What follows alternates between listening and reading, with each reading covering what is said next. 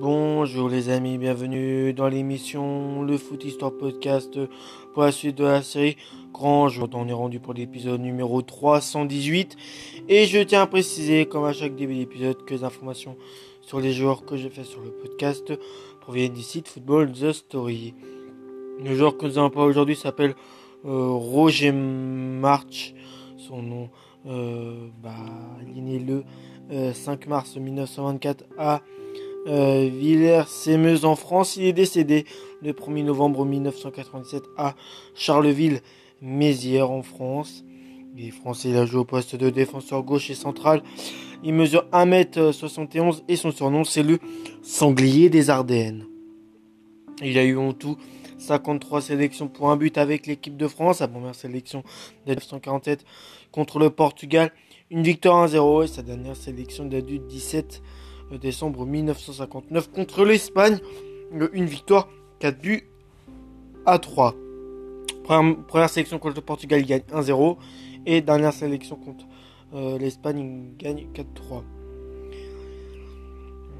Joueur emblématique des années 50, euh, Roger March représente sans conteste euh, l'une des figures marquantes de l'histoire du stade de Reims et du football français.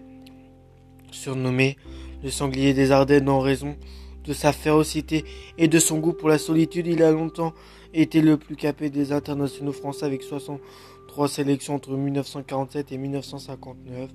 Il faut dire qu'avant de se consacrer au ballon, Roger avait brillé en athlétisme sur 40 sur 400 mètres euh, et au lancer de poids où il devient champion des Ardennes, repéré à Mont dans le banlieue de Charleville. Il se dirige vers le stade de Reims tout en restant attaché à sa région natale. En effet, ses parents ont, obtenu, euh, qu'il puisse s'entraîner seul sur ses terres la semaine et qu'il ne retrouve ses coéquipiers que pour les matchs. Toute sa carrière se déroule ainsi que ce soit euh, à Reims ou à Paris. Ainsi, euh, Roger March, Roger March demeure ainsi fidèle à ses chers Ardennes et ses collines boisées.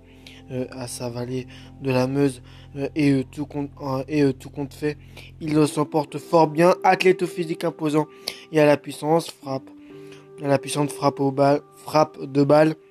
Roger March était un défenseur dur au marquage. Il faut dire que sa condition physique était la clé de son football. Il s'entraînait plus dans la forêt ardennaise. il s'entraînait plus dans la forêt ardennaise que ses coéquipiers au stade de Colombes chaque matin. Euh, il parcourt la campagne à petite foulée, respire à plein poumon euh, le bon air frais, vif, vivifiant. Son irréprochable hygiène de vie contribue à en faire l'un des plus solides arrières de D1. Il gagne la plupart des trophées avec les Rémois, remportant deux titres de champion de France 1949 et 1953, la Coupe de France 1950 et la Coupe latine 1953 aux dépens du Milan AC, avec Robert Jonquet à ses côtés euh, en charnière centrale. Il illumine l'Europe avec le stade d'une équipe qui comptait dans ses rangs d'autres noms devenus légendes, parmi lesquels Juste Fontaine, Roger Piatoni et Raymond Coppa. Euh, en équipe de France, il débute le 23 mars 1947 contre le Portugal, une victoire 1 bien 0 et dispute euh, toute la rencontre, même si sa bravo parfois dépassé par sa nervosité légitime.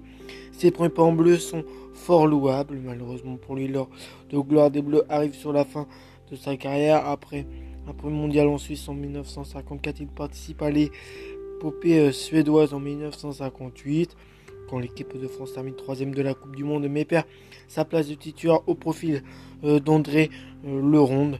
Il inscrit son unique but avec les Bleus lors de sa dernière sélection contre l'Espagne le 17, le 17 décembre 1959 sur un centre-tir face euh, au gardien Anthony, Anthony, Anthony l'un des meilleurs portiers de l'époque, à 35 ans, 9 mois et 12 jours. Le public du parc fait cette réalisation en lui faisant euh, un triomphe. Après cette dernière rencontre, Roger March sera durant 27 ans le plus capé des internationaux français avec 63 sélections au compteur entre 1947 et 1959 dépassé en 1943 par Marius Trésor. Le plus porte 42 fois le brassard de capitaine du maillot frappé du coq. Après son aventure émoise, il rejoint le Racing Club Paris après un transfert réglé contre sa volonté en 1954 pour 8 saisons sans aucun titre. Son premier match a eu lieu le 22 octobre 1961 à Nîmes. Son bilan professionnel est cependant euh, édifiant. En saison, il n'a euh, manqué que 10 matchs officiels, dont 3 au Racing, faisant preuve d'une assiduité et d'une fidélité euh, qui mérite le respect. Il quitte très discrètement la scène en ayant donné le meilleur de lui-même au Parc des Princes. Cependant, un hommage public lui est Cependant, un hommage public lui est rendu réunissant les équipes de Reims et du Racing. Ce jubilé partagé avec Bob Jonquet, avec qui il est inséparable, retourné euh, à Mohon, le club qu'il a vu naître. Il devient entraîneur, joueur, ouvre un bar, puis devient chauffeur routier en toute simplicité à l'image de sa carrière. Celui qui demeure à jamais l'une des figures les plus attachantes du football s'éteint le 1er novembre 1997 à Charleville-Mézières à l'âge de 72 ans.